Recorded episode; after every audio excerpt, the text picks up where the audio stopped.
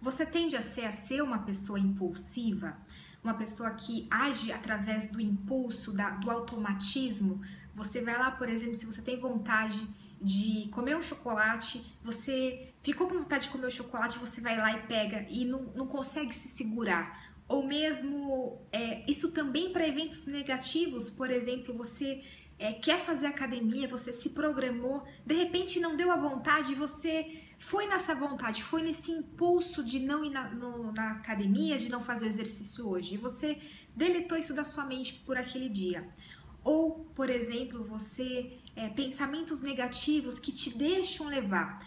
Isso são impulsos que o seu corpo, que o seu cérebro tem durante o dia a dia, no seu cotidiano, durante todo o tempo, na verdade, você é levado por impulso. É como se fosse um cachorrinho que, que vai lá e fareja, e seus pensamentos vão levando você aonde a sua mente quiser, aonde o seu inconsciente, aonde o seu automatismo quiser.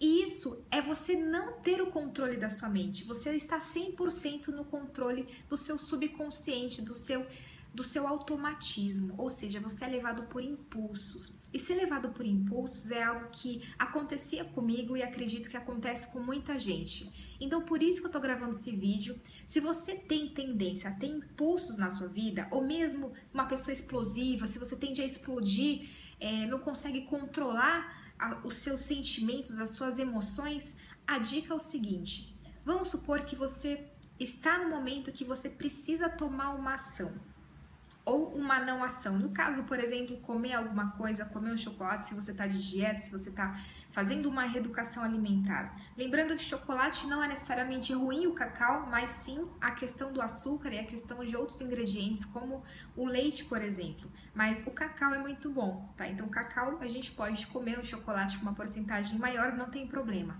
Mas vamos supor que você quer aquele chocolate ao leite, aquele chocolate com bastante gordura, com bastante ingredientes daqueles nomes que a gente não consegue ler. Vamos supor que é esse chocolate que você quer. O que acontece? No momento que você vê o chocolate, que você lembra no chocolate, é como se fosse uma fumacinha que passou na sua mente. Igual o cachorro que está farejando. Então, nesse momento, você tem que parar e não ir atrás de, desse, dessa, desse farejamento, ou seja, da sua mente. Nossa, o chocolate é muito bom, nossa, que delícia comer esse chocolate. Não, você vai fazer, pare para tudo agora. Você vai ficar durante um minuto a dois minutos simplesmente monitorando o seu pensamento.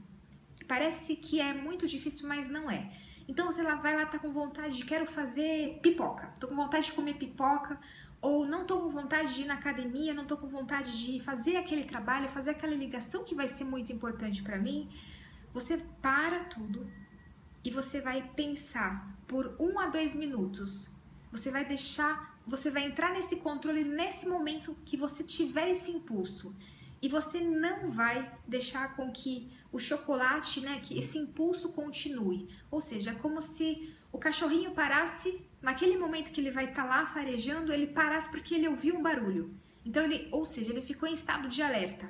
É a mesma coisa com você. Na hora que você viu que você já está se pegando na, na, na, situação que você está envolvendo o nervosismo, ou envolvendo o medo, ou mesmo sintomas de depressão. Sintoma, o sintoma da depressão muitas vezes vem por impulsividade, ou seja, é um desencadeamento de pensamentos negativos. E você vai fazer a mesma coisa. Chega, para, quando você fala para, quando você fala chega disso, pelo menos por dois minutos, você consegue voltar no seu centramento, voltar no seu agora. E quando você volta a isso, você vai começar a perceber o quanto isso vai ficar automático, quanto você vai conseguir controlar. Eu, por exemplo, sou uma pessoa que gosto muito de chocolate, gosto muito de doce. E eu comecei a, a me controlar. Primeiro, eu não compro doce para ficar em casa.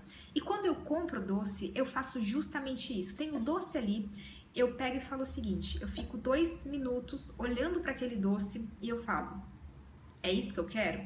Não. Eu, eu entro no meu no meu na minha presença, eu entro no meu consciente, não é isso. Quando eu comia doce, o que, que acontecia? Eu simplesmente pegava o chocolate, abria o chocolate, comia, sem pensar. Naquele momento eu não queria pensar. Então você está agindo por impulso.